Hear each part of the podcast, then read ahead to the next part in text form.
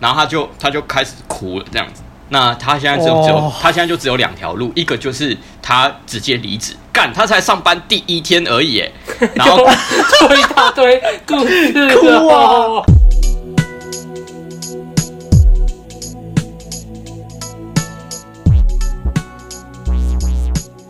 嘿呦，大家好！哎呦，大家好！大家好，欢迎收听我们的把妹向导系列节目。今天的主题是为什么最好不要泡生活圈的妹子？OK，那为什么会想录这个主题呢？呃，这个缘起嘛，就是有一天这个白马在生活圈上好像跟一个妹子有一点进展，然后就有跟我还有阿汉提到这件事情。我听一听，突然灵光一闪，我想到泡生活圈的妹子。这是很多新手乃至于中手常常陷入的一个误区。诶，什么误区？OK，所以我们就打算来做个专题出来讨论。OK，那开始之前别忘了按赞、订阅、分享给你身边所有的朋友，还有最重要的，欢迎抖内给我们陪我们熬夜录音。那就开始喽，开始。好，那首先要先定义嘛，什么叫做生活圈的妹子？好，先讲生活圈。什么是生活圈？简单来说啊，这里的生活圈指的是像是你上班啊，或是上课，或者是有那种休闲活动的群体。啊、呃，这种休闲活动群体可能就是那种你一个礼拜或两个礼拜就跟他们出来聚一下的这种比较紧密的群体哈、哦。所以你看嘛，上班你每天都要去上班，除了假日以外，上课可能也是，或者是如果是你这种业余的进修，你可能每个礼拜要去上课一次嘛。然后还有这种休闲活动，有可能是朋友的，可能是你国中或者是高中的一群好朋友，或者是你这个可能闲暇无事会去攀岩啊、登山啊、游泳啊、跳舞啊，然后有一群好朋友这样子，这都是很紧密的，我们就叫生活圈。嗯，那所以什么是生活圈的妹子呢？就是像同学啦、同事啦、朋友的朋友啊、朋友的妹妹啊。或者就是你这个休闲群组里面的朋友嘛，或者甚至是朋友的前女友、朋友的老婆，我觉得朋友啊，我觉得朋友的前女友、朋友的老婆，这可能要另外做一个专题讨论啊。哦，这个的 range 又有点，我觉得有点太太那个，那个很神奇，太多太多，我觉得那个有点太多了。你你要泡到这种，就有点太多了。好，那我们就不在今天的讨论范围内。好，所以我可以再重申一次哈，什么叫生活圈妹子？就是同学。你的同事、你的朋友、你的朋友的朋友、你的朋友的姐姐妹妹、啊、呃、妈妈之类的，哦，不要了，嗯，很棒。好，那我们现在就来解释，为什么泡生活圈的妹子会有什么问题？为什么会叫你尽量别泡生活圈妹子？第一个，新手来说，常常会容易执着生活圈。哦，为什么这样讲呢？你看。我们在教把妹嘛，那无论是把妹一点零、二点零，其实很多一开始会接触到把妹这个东西，就是要为了把生活圈某个特定的妹子。嗯，没错。你可能喜欢你的同事很久了，喜欢班上同学很久了，然后某个朋友你跟他当了五年的好朋友了，像个大人哥一样不离不弃、依依不舍，那就是没泡到他。然后你有一天可能就上网发现了什么。你不可不知的什么什么恋爱秘籍之类的，你说啊，我一定可以泡到他，你就开始学了嘛，对不对？嗯。所以新手来说，通常会很容易执着生活圈，为什么呢？为什么？那我这个我们接下来解释。哦，你容易执着生活圈嘛，你就可以学了这些把妹的招式。那最容易，一般大众最常接触到的，就是我们俗称的把妹一点零，也就是招式套路。呃，明南时代的东西啊，或是一些比较旧的台湾比较老牌子的把妹的群体、把妹的工作室，通常比较教授的，就是属于这种一点零的东西，比较招式套路，你可以复制的，你可以学习很快的学习的东西。啊，为什么？因为有招嘛，好卖啊，而且新手就觉得说，哦，干这好像很酷啊，我学就可以绑到很多妹。招哎、欸，把妹招、学起来啊。如果你对这个还不太理解。就回去听我们的《把妹指南之脱离好人帮》二十六集满满的内容，讲的很完整了，这里就不赘述了。那所以我说，会有什么问题呢？当你学了这些招之后，你为了把某个特定的妹子，你就很容易把这些刚学的招数拿去用，全部丢出来。没，没错，然后没用好，你就会爆掉。这也不仅仅是某位特定的妹子哦，你可能就觉得说，哦，我想要用这些招数去泡某个妹子。可是会怕，你不敢啊！你就是觉得说啊，干，如果对那妹子没效，爆掉怎么办？很多人哦，我听过很多人哦，他就会把这种把妹的招数先拿去对其他妹子试试看，对那种自己比较没有兴趣的妹子试试看。哦，我跟你讲这个哦，要么就是没中啊，如果没效还好，还好，啊、真的还好啊。如果你爆掉了，就就很麻烦。或者是更麻烦的是，如果你对一个普妹甚至龙妹用这种把妹招中了，哦，你有宅戏啊！你有宅戏啊！你看你到时候怎么脱离？哎、欸，虽然听起来很像感化，但真的发生过这种事情太多了，这一定有发生过的啦。真的。例如什么服从性测试啊，然后什么 Kino 啊，你在班上在那个同对同事乱 Kino 干，这不出事就很奇怪。你如果你热度感测就还不够。那边乱摸人家，揉人家的肩膀杀小的，直接职场 性骚扰，那就不微调，对，很危险，很危险。好，那我们刚刚会说嘛，没弄好会爆掉嘛，或者是没用嘛？那为什么会没用？这里简单讲两个点。第一个，你的阈值不到啊。如果不知道阈值是什么的，可以去我们的 YouTube 看那个讲座的精华影片。嗯。啊，你阈值不到，我这里简单解释啊，就是你完全没有过这个妹子的门槛。那最基本有可能就是你的外貌的部分，你可能连干净整齐都还摸不到边，那你就不要谈用什么招式啦。你没有过这个妹子的门槛，就直接就下去了啊。那就算你有做到干净整齐啊，如果今天这个妹子的等级比较高，她可能就是对她的阈值就会比较高。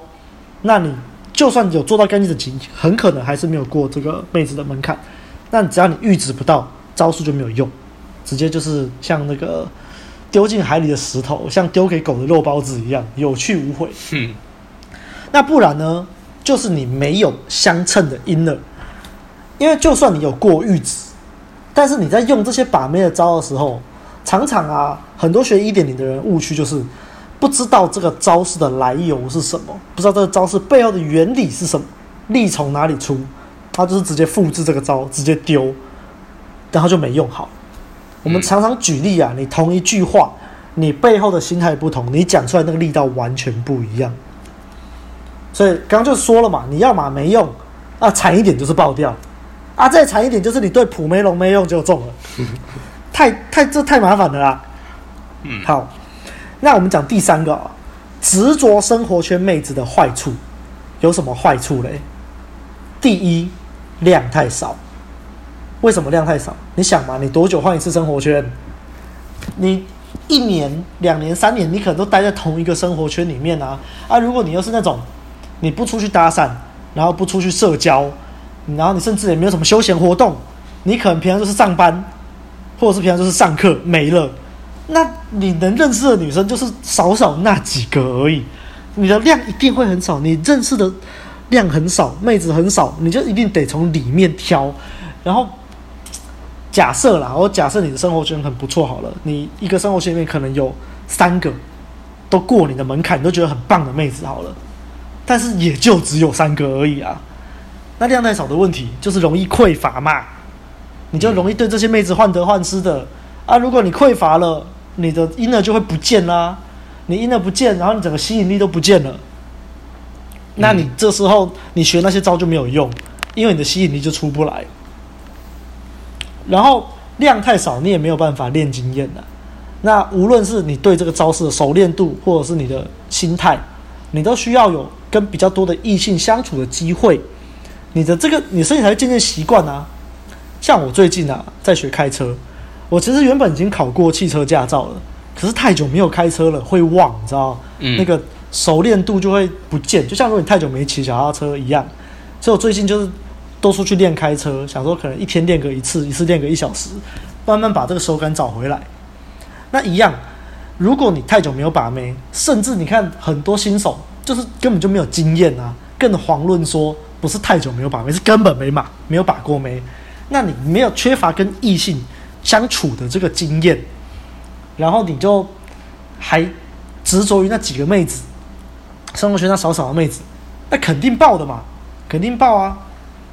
好，所以我们接下来就要讲，即使哦，你现在已经是个中手了，你可能就是已经比较有这个两性的相处经验，也比较会泡妞了，但是你还是有可能会有一些问题哦。嗯，是啊。什么问题？刚刚我们前面讲了那么多嘛。那现在我就是建立在你已经很熟练喽，很强喽，你可能就是可以把妹子逗得哈哈大笑啊，然后妹子也很喜欢跟你肢体接触啊，跟你很亲近啊，还是会有问题。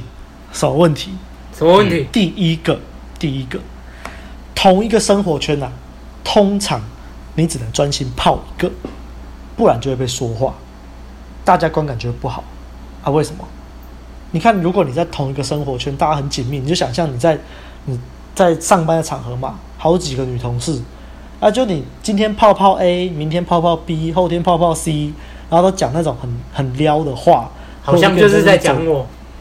对，然后就是跟人家都走的很暧昧的那种，这种容易出事啊！你看同事之间私底下都会交流的嘛，啊，那些女同事私底下会不会交流？会嘛？那你在泡这些妹子的时候，其他同事有没有看在眼里？有嘛？那这样就会被说话啊！他、啊、就是会出问题，观感就会不好嘛。老板就觉得你上班就上班，你在干什么？莫名其妙。再来呢，第二点，如果你在泡这些生活圈的妹子，你没有泡好的话，或是可能哦，你觉得你自认做得很好，但可能就有误会。例如妹子就觉得说，你说这句话，她误会成别的意思。例如你可能就是想逗她开心，可是她就想说，你可能是想暗示她跟她在一起之类的这种误会。这有理说不清啊，公说公有理，婆说婆有理啊！你跳到黄河都洗不清。如果对方指控你呢？如果对方把你的肢体接触你没做好，他觉得你在性骚扰呢？对，这个真的跳到黄河都洗不清啊！你到时候被开性评会或什么，很麻烦啊，很难看啊。好，第三点，即使你泡到了，即使你泡到了哦，可能啊，可能就要负责任，因为你不知道这个妹子她玩不玩得起啊。她如果就是那种，你泡了他，他就觉得说、啊、你要跟我认真，你要跟我交往啊，就其实你不想，对，其实你不想那怎么办？其实不想，那你就跟他说、啊、对不起啊，我现在不想定下来，巴拉巴拉。然后嘞，这妹子觉得被你伤了，对，妹子觉得被你伤掉了，被你伤到了，她就开始到处讲，到处讲，你的名声会不会臭掉？臭臭啊，一定臭啊！好，第四点，如果你泡到了，妹子也很喜欢你，你也很喜欢这个妹子，不错。你们交往了，很好啊，交往了，对不对？啊，如果交往后分手呢？分手怎么办？你们还在同一个生活圈哦，这个超尴尬，尴尬到。那是不是有共同的朋友？是啊，是不是有这些共同的同事们？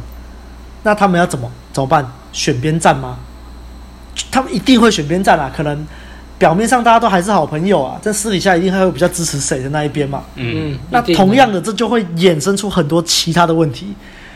大家只要看那种国高中、大学那种班队就知道了，那种分手后那有多难看，超难看。所以，综上所述，综上这四点，你只要没有做好，就算你做得很好，但是也有可能会有误会嘛，就有可能会让你整个生活圈都爆掉，大洗牌。那我就请白马分享一下他的案例好了。我。的案例比较像你刚刚讲的第四点里面的第三个，就是即使泡到了，可能就要负责任，不然会被被讲得很难听。但是情况还是有点不一样啦，没有到让我担心被讲得很难听的问题。我先讲一下这个背景，是我之前最最近一个工作业务量很大，然后我的我的这个计划助理是必须要两个人配合的，那且。那那一月那个月的月底，突然有一个同事他要离职了，所以后来就来了一个新的嘛。然后新来的跟之前一样也是女生，然后那个新的女同事进来的时候就觉得，哎，看蛮漂亮的，蛮会打扮的，所以就有点被她吸引到。然后后来因为我是跟她要做配合的，所以她刚进来的时候就是都是由我来稍微做交接，然后签约。那我发现那个时候我在跟他互动的时候，他对我好像有那么一点兴趣，所以他跟我讲话的时候都会靠我很近，然后也会主动碰我、拉我这样，然后我就有点就是被他电到了。那后来他来上班第一天的时候就一样啊，就是中午在办工作坊的时候讲话，他就一直贴着我，然后我就被他身上的香味吸引了，结果就就一直很想要就勃起了，可能哦，没有没有那么弱啦，但是在放学的时候我就真的忍不住了，就是因为跟他在那个。办公室外面跟他聊天聊太久了，然后我就跟他说，要不要一起去吃晚餐？我就忍不住我就邀约了。然后其实那天晚上我本来是要跟一个 Tinder 认识的酒醋妹约会，然后我我那个时候因为跟那个酒醋妹几乎都没什么聊，就很奇怪的那一种，就是没什么聊。可是因为那个邀约很早就敲定了嘛，啊，中间都没有聊，所以其实热度已经下降很多了。我那个时候就想说，那不然就干脆把那个九出妹的约给推掉，因为我觉得现在这个新同事我比较有可能泡到，所以我就把原本的那个约给推掉了。其实我现在想想，我当时不应该这么做的。好，后来我跟新同事一起去吃饭之后，我还是很想要亲他抱他，所以我就带他到那个我的。秘密基地就是我一个很成功率很高的一个一个约会景点，对啊，有兴趣的可以订阅我们的电子报，因为我有时候会发一些不定时的文章，然后我的文章里面都会有写到。总之，我带他到秘密基地以后，我就真的亲到他了，因为当下真的是受不了，那个感觉来了，挡都挡不住啊。好，挡都挡不住，都顶到他的啦，真的是挡都挡不住，而且而且女生很明显的就是等着我在亲她，所以那一天就接吻了，然后就一直打机，后来我就送她回家了嘛。然后呢，隔天也就是礼拜六的时候，我那天晚上刚好带那个长期接搭课，接搭完之后，就是我自己也接搭了一下，然后回家的时候。我跟一个 Tinder 认识的另外一个台南认识的女生恋爱，然后那一天的凌晨，我又把一个探探认识的酒吧的妹子带回家做爱，然后就睡到隔天的下午。好，就是因为这样，就是我整个周末我都没有时间再去理那个新同事，结果就出事了，啊，匮乏了，匮乏了，就出事了。然后我隔我睡到隔天下午嘛，就礼拜天的下午，我就起来看一下手机。然后就看到他传讯息说，就是为什么我都没有回他讯息？才刚在一起就这样子，要怎么走得长久？靠靠！然后我看到我就吓到啊，我就说啊，问号，才刚在一起哦，会死掉，会死掉，就这样要怎么走得长久？这就是刚刚说的误会。对，误会，好好，因为你亲她，她就觉得你确认关系了啊。对，因为就是有些妹子就是就是蠢到这个样子，你也没办法。当时是我自己没有没有观察好，她她就是一个这么单纯的女生。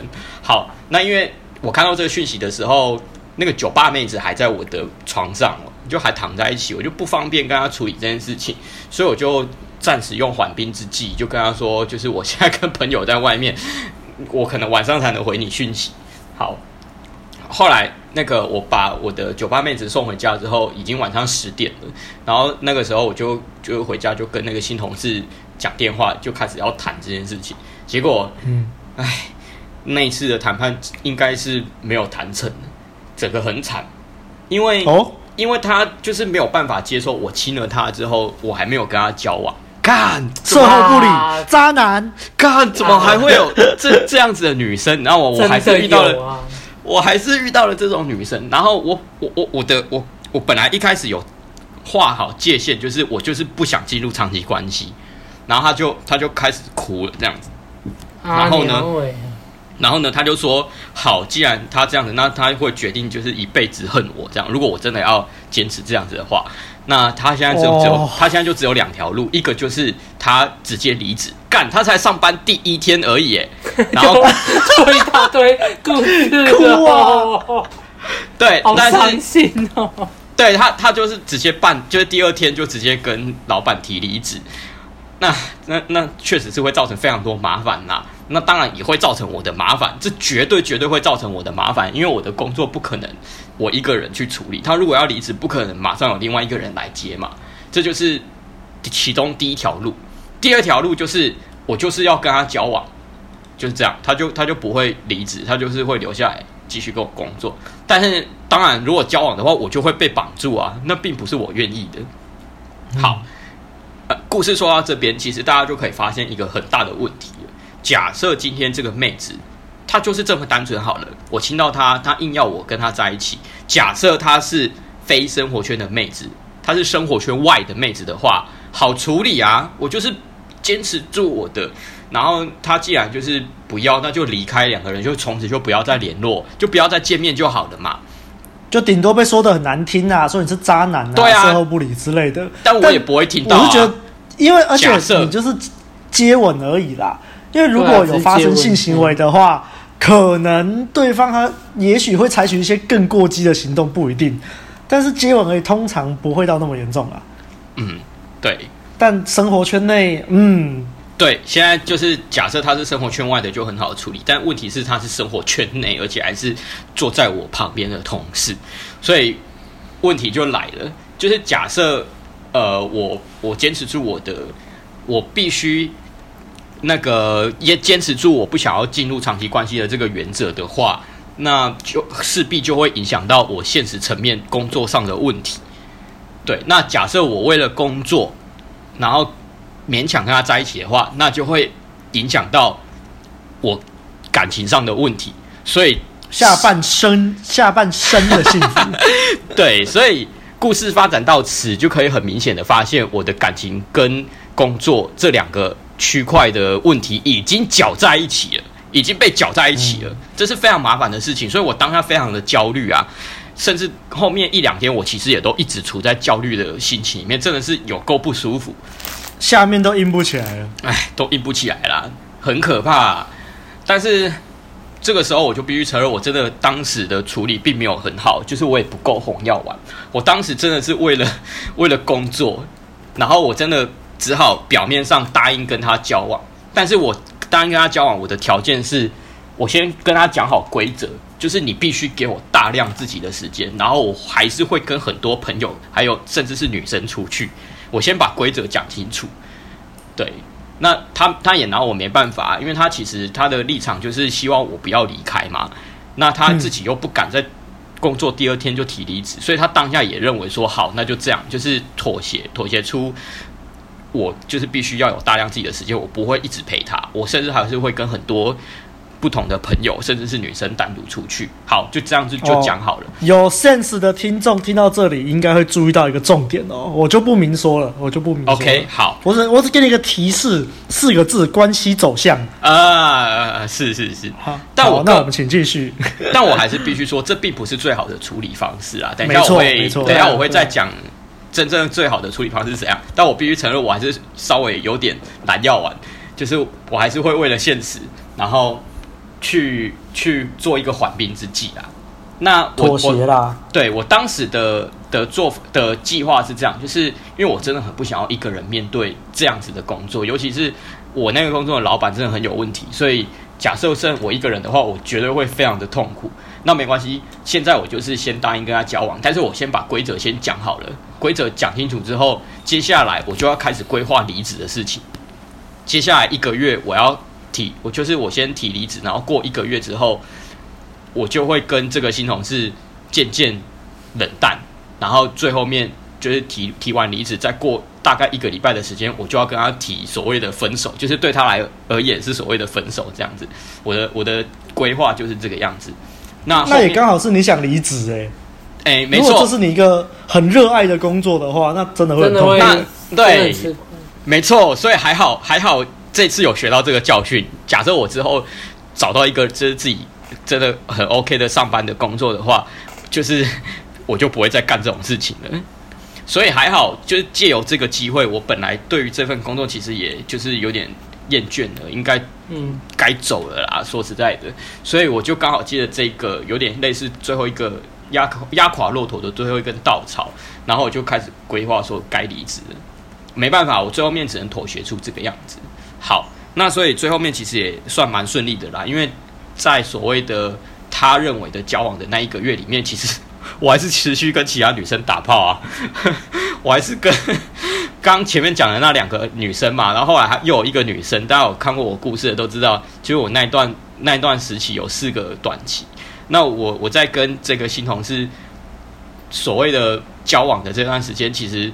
他真的给了我大量的时间，所以我还是继续过我自己的 game 的生活，把妹的生活，我还是跟其他女生在打炮了。那可能这个女生她也单纯，她认为说就是，呃，两个人情侣在一起，既然我画好规则，那就是这样。所以其实我在跟她，我后来还是有跟她出去吃饭，然后那个工作上也都正常聊天，因为毕竟我对她还是有有一点点喜欢，应该是说一开始很喜欢她，可是自从她那一次跟我闹闹那一次之后，感觉就瞬间下。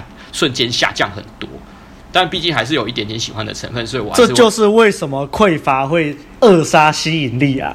各位听众要记好啊！真的，他那个他那一次跟我吵之后，我对他的吸引力大概从八十分降到四十分了吧？之之后之后我看到他，我都觉得干就是一个很可怕的女生，这样就就是那个吸引力真的真的下降非常非常多。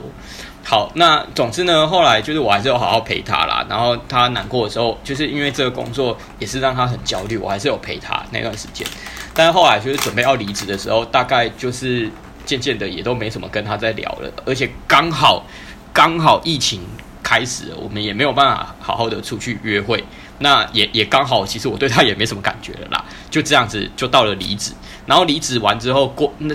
过后面的那一个礼拜，我也几乎都没什么回他讯息，因为我就是过我自己的生活嘛。结果后来他，后来他有一次又问我说，为什么我都没回讯息？我就直接跟他说，就就是我没有办法跟他走下去了，因为我真的其实没有到很喜欢你。那一天我会亲你，真的就是纯粹是当下情绪真的是受不了才会这个样子。但是你确实是没有没有足够的吸引到让我想要走长期关系。那刚好你也是没有给人家台阶下，是是啊，可是 可是女生哦，她居然也没有跟我闹，她就说好吧，那就到此为止。诶，各位有注意到了吗？因为她对我的感觉也下降。嗯，对，我那个时候其实没什么陪她，然后都在过自己的事情生活，然后就是就是做我自己的事情，然后她其实找我的时候，我也没有很常理她。然后呃，老实讲，她可能不是想要这这种关机啦。就是他想要的关心，可能是很多很多很多的陪伴。哦，我就不行啊，大量的陪伴那种。对啊，哦、啊，我就不行啊，啊，再加上说我们相处的时间其实也没很长，所以他的投资也没有到很多，所以渐渐的他对我也可能就是没有到达他的期待吧，所以后面他对我的感觉都就是变得比较低，所以我就在趁我就趁这个时候跟他提关系结束，结果就很刚好的，我跟他讲完这句之后，他也没跟我闹，就这样，后面也没、嗯、没没有什么纠缠。讯息结束就、嗯嗯嗯、就没了，对啊，当然还是奉劝，当然还是奉劝各位啦，就是不要走上我这条，不要不要走上我这种路啊。今天我会我承认我我有时候还是没有办法到就是很红药丸，就是我知道听众们可能听了红药丸，很多时候都还是没有办法完全做到红药丸，这个我觉得是无妨。因为真的要完全做到，你必须变得非常的硬。有时候可能还不是一时之间就做得到，有时候你稍微拦药丸一下，也是就是无可厚非的啦。我必须承认，我我这个时候就是这个样子。好，那假设今天很红药丸的话，遇到这种事情会怎么做呢？首先，第一个，你一开始跟这个女生约会的时候，你就不会亲了啦，你就是会知道后果可能不好处理，你当下你就不会亲了啊。对，我后来真的很后悔，我当下直接亲他那个，因为那个时候感觉真的这挡都挡不住，然后压感情已经压过理性了。好，再来第二个，假设真的已经亲了，然后你在跟女生谈判的时候，假设你够红药丸的话，你会怎么做？就是你还是坚持不进入长期关系，那没关系，他离职就让他离职吧，因为你今天反正我扛得住。对，因为你今天干了这种事情，你今天干了这种事情，后面的后面的后果你要自己承担。所以今天够红药丸的话，应该是你一个人就去面对这个工作上的坏坏环境吧？对啊，应该是要这样。但我但我当下我就做不到。对，嗯、但是这件事情也给我了一个教训啊，就是如果我真的不想要遇到这种麻烦，就是生活跟感情给他搅在一起的这种麻烦，真的不要轻易泡生活圈的妹子。对，那就不要这么干，不知道大家有没有看过那张梗图，就是一个阿嬷去找医生说：“哦、医生，我在碰这里的时候，这里都会痛。”医生说：“那你就不要碰那里。” 好，对，我的故事就是这样，希望给大家有一点警讯。OK，啊，大家刚刚听完白马的故事，应该都可以理解，就算你今天身为白马这等高手，你泡生活圈的妹子还是会出问题的啊。是的，真的很有问题。那各位听众，如果你已经听到这里，假使你听到这里，你还是觉得不管了，我就是要泡。那生活圈有个妹子，我就很喜欢，我就想泡她。那就去吧。我我就还是想泡她啊。那就去泡啊。对，如果你听完我们以上的这些，告诉你为什么不要泡的理由，然后你也听完他们的故事了，你还是觉得想泡这个妹，没关系，那就泡。但是有什么要注意的？这就告诉你，就是上面我们所说的那些。能尽量避免的就尽量避免。例如说，你除了泡生活圈的这个妹子之外，你还是得有其他更多的选项会比较好。然后你一定要好好打你的外貌，最基本最基本，达到干净整齐，才不会泡人家，人家觉得你很恶心。再来，你的这个心态最好还是要够，所以尽量多听问路人的节目就对了。没错，不要乱。不要乱用把妹的招式，就是即使你学了很多把妹的招，不要随便在生活圈的妹子上面做实验，拜托不要。尤其，请你不要对那些你可可能根本就不感兴趣的妹子做这种事情，不然中了那就有你好看的了。真的，那你就自己去承受吧。然后我觉得最重要一点就是你在泡之前，请你先有这个心态，就是你知道可能会发生什么事。那如果发生了，你就承担后果。如最重要，我觉得就是这个心态啦。对，就像刚白马说的，我觉得就是要负责任，你，你就是要承担一切。对，如果发生了什么，那你就承担起来，不要在那边逃避哦。你不要在那边哭说我又不是怎样怎样怎样，那你干嘛这样啊？那你自己也你自己也一厢情愿呢、啊，然后就推卸责任嘛，这样这种心态是很不好的。就是在阿汉来讲，就是没懒趴。你如果是个男人，你就有懒趴，做出来事你就自己收拾，自己承担起来。嗯，好，那我觉得硬要泡生活圈，我们这边就这样简单讲啦。那如果各位真的就是很想知道说，哦，我想要 step step by step 的教我怎么泡生活圈的妹子，如果你真的很想听的话，你就私信给我们啊，或者是留言给我们，让我们知道，那我们考虑再做一期这样的题目。OK。那现在到我们最后面的干货时间，就是如果你都不泡生活圈，那到底该怎么办？你的你就是生活圈没比较正啊，你就是很喜欢生活圈某个妹啊啊！你除了生活圈以外，你不知道怎么做，该怎么办？两位该怎么办？当然是出去看，出门看看这个世界，看这个世界有多大。出去搭讪，你就会发觉说，嘿，你的生活圈那个回头看，哎，好像也还好。是啊，是啊，永远都是这个样子啊！拜托，非生活圈的那个量那么大，那个对啊，量那么大，形形色色的女生，你跟我讲说，你生活圈的那个可以、嗯、是可以顶多少个？我不相信，外面那种。好几千个、好几万个女生，你跟我讲说没有一个就是能拼过你生活圈的那一个，那我真的想要看一下你生活圈那个到底长怎样，那个到底？可是我就比较爱他啊，不然你就去泡嘛，啊泡一泡你爆掉就就这样啊，你就会懂啊。对啊，你要么就是，要么就是把到了嘛。对啊，啊，要么你就是学到啊。对啊，是啊，就这么简单啊。其实不管是泡到还是说。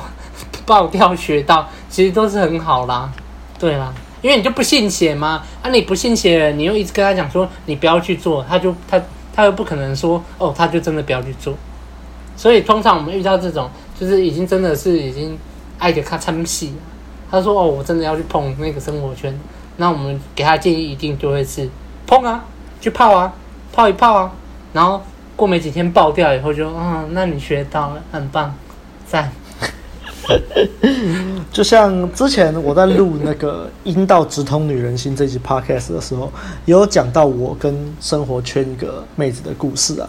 那后来也是不是很好的结局啊。嗯嗯嗯，嗯。所以真的啦，在这里奉劝各位，大家生生活圈的女孩子，你能不碰尽量不要碰啊。啊，你要碰，你就要今天已经告诉过你啊，你也知道后果是什么了啦。然后平常就是多听问路人的节目啦，你就知道你该用什么样的心态去面对这一切，会比较清楚啦。无论是把妹的还是人生的，我们问路人就是致力于做出这个优质的节目。毕竟我们自己也是这样跌跌撞撞走过来的啦。啊、我们自己也是一直爆过啊，一路爆一路成长过来的、啊。我真的是一路炸过来的。嗯，所以如果你能听我们的血泪教训，就不用吃我们吃过的这种狗吃屎。对。啊，但是如果有时候你还是得亲身体验，你才会懂啊。对啊，对啊。有些人就不信邪，他就想说，怎么可能会这么惨？讲的这么恐怖，那我们就会说，那你就去做看看啊。对对啊，因为痛苦就是会刻在你的身体上，你之后你就忘不掉，你就会学到。没错，哎，我我好啦，我觉得啦，还有一个要讲的就是，刚刚阿亮有说，有些人他可能会很执着，硬要泡生活圈的女生。我觉得在问这个问题之前，最好还是先让自己有泡非生活圈的女生的能力，再去问这个问题会比较好。什么意思呢？如果你今天根本就是连非生活圈的妹子都不知道该怎么认识的话，我觉得你没有资格去执着于生活圈的妹子。我觉得你今天假设啦，假设你会接搭，你会夜店网聊去认识生活圈以外的妹子，但是生活圈刚好有一个你也很想泡的妹子，你再去问这个问题，我觉得会比较有意义。你不要就是都连生活圈外的世界你都没有去体验。啊、你不要说，因为我就是不想要去搭讪啊。啊、生活圈就这么多妹子啦，为什么我不要搭生活圈的就好？啊，我就喜欢啊，啊，我干嘛还出去找？啊，就在眼前啦。哎，先去看看外面的世界，再回来啊，先去看看外面的世界，再再来想一下吧，思考一下。是啊，好啦，那如果你真的缺乏这些能力，也欢迎来报我们的单次课，或是来上我们的长期课，或者我们目前预计在暑期会办一个由白马进行主讲的网聊讲座。好，那这集我想差不多就这样子了。那喜欢的话，别忘了按赞、订阅、分享给你身边所有的朋友，还有最重要的，欢迎抖内给我们陪我们熬夜录音。那就这样啦，谢谢大家，拜拜，拜拜。拜拜。